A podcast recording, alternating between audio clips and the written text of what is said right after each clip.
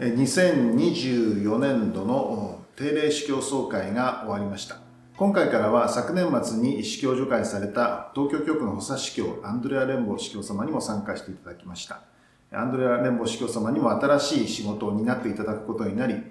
司祭の障害要請の委員会に加わっていただくことになりました。また今回の総会では、日本の教会として取り組んでいるラウダート市についての様々な活動について、新しく小冊子を出すということも決まりました。さらには、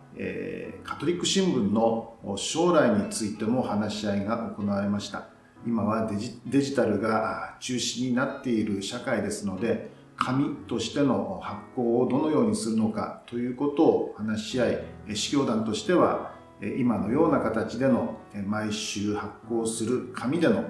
カトリック新聞を一時休止とし、オンラインでの情報伝達に集中するということをま決めました。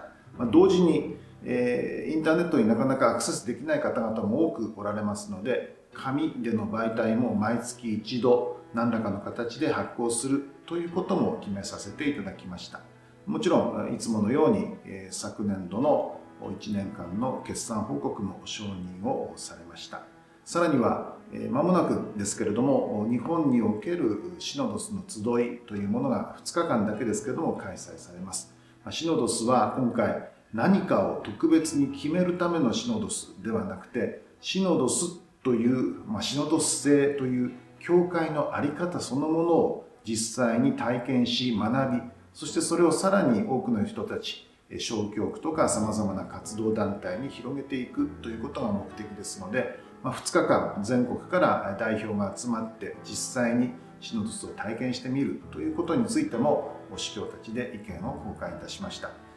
また日本の教会のために司教団一同力を尽くしていきたいと思いますので皆さんのお祈りとそしてご協力をよろしくお願いいたします。